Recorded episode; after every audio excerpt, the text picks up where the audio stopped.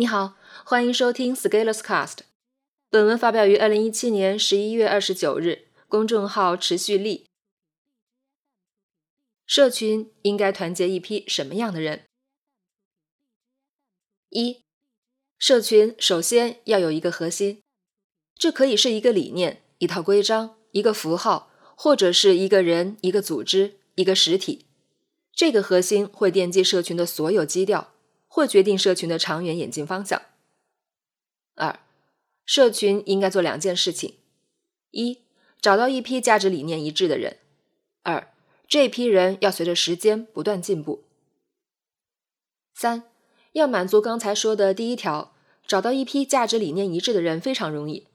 人本来就是群居的动物，天然具有扎堆的属性，这是刻画在我们的社会基因里的。从小时候的玩伴、街头打闹的混混，到大学里的游戏团；从社会上的犯罪团伙，再到行业组织、党派团体，相似的人终究会相遇，只是时间长短的问题。四，某一类人在人群中比例高，那面向这类人的社群规模就容易做到比较大。一般是越贴近吃喝玩乐本能需求的，越是人人不用动脑就能理解的人群中的比例就越高。群众基数就越大。五，当人群聚集的时候，容易产生认知扭曲场，原有的判断非常容易被弯曲，人们会变得非理性，从而做出许多不会做的事情。主要体现在：A，单纯的数量就能扭曲认知。当我们看到人很多的时候，我们就会认为这个是对的。B，多次的重复也能扭曲认知。当有一个人和我们说一个观点，我们不信。但是，如果我们遇到三至五个人向我们表达一个观点的时候，我们就信了。C，人与人的相互影响也会扭曲认知。一件事情大家都没有想法，于是相互看对方怎么做，这个时候的认知也很容易扭曲。六，这些因素就让第二条中的条件二，让这群人随着时间共同进步变得很难满足。因为各种非理性因素，就会让一个社群的人在一起的时候陷入社群内的群体高潮，这会使得社群成员的认知共同扭曲，从而忽略真实的情况，忘记真相。当你忘记真相的时候，你不太可能获得真正的进步。但是由于认知扭曲了以后，你还是很容易获得进步的感觉的。七，如果社群成员在社群内的认知与真实情况不符合，那就会出现认知失调。这会有两个后果，要么就是发现自己在社群里面获得了一堆的资讯，但是却无法应用在生活中，于是慢慢与这个社群脱离出来；要么就是进一步被社群洗脑，陷入更深，以弥补这部分的认知差异。八，这个时候就看社群的群主采用什么样的策略了。如果社群群主把社群成员当成营销的对象，采用社群营销的方式，对社群成员进行群深度变现。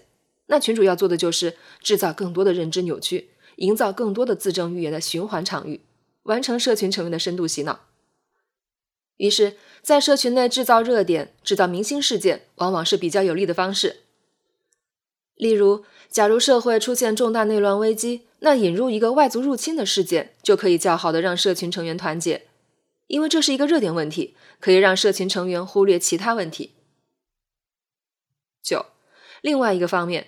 假如社群群主不做营销洗脑，那就必须让社群成员真正有进步，在真实的世界里感到变化。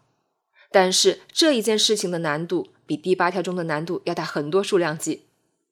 原因如下：大部分社群运营者也有赚钱的商业诉求，于是从能团结到的人身上赚钱会成为主要收入来源。但是这个尺度往往不容易把握好。于是就变成了一个如何从社群成员身上变现的话题。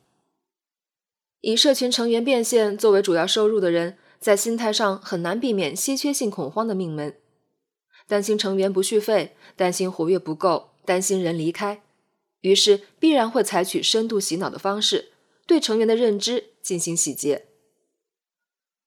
为什么会有稀缺性的命门？主要原因在于认知扭曲，没有和真实的世界连接。就像一个说实话的人，其实不用记得自己说过什么；但是一个说假话的人，为了圆谎，就需要一个接一个的把话说圆。当你和真实连接的时候，其实你是不用担心有人走开的，你也就不容易出现短视的行为。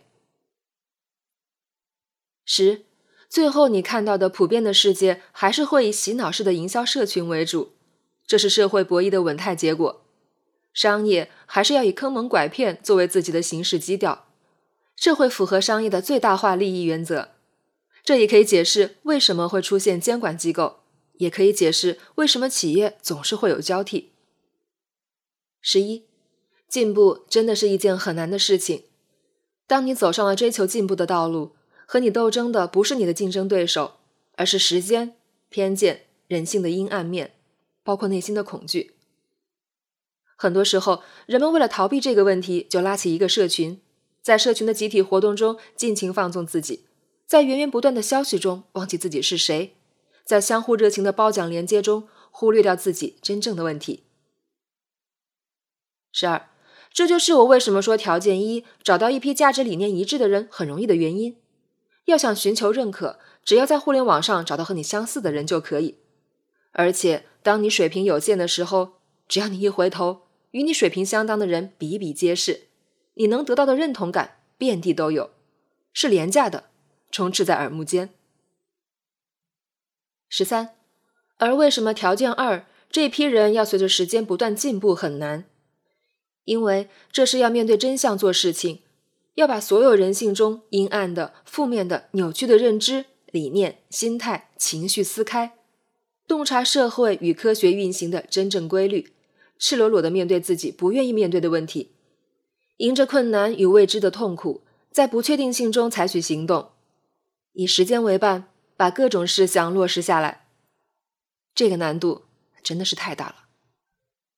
十四，所以我们可以很轻松的做许多社群，形成恢宏的气势，但是我们其实无法通过这些事情解决我们要面对的进步的问题。但是值得庆幸的是。我们可以通过价值观找到一批能认识到这一个问题的人，那样我们在每个人面对自己进步问题的时候，至少也可以想象，黑夜前行的时候，有人和我们一起歌唱，借机壮胆。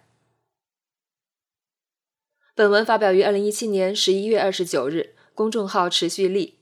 如果你喜欢这篇文章，可以到音频的详情处获取原文地址，也可以添加作者微信一起交流。好了。明天见。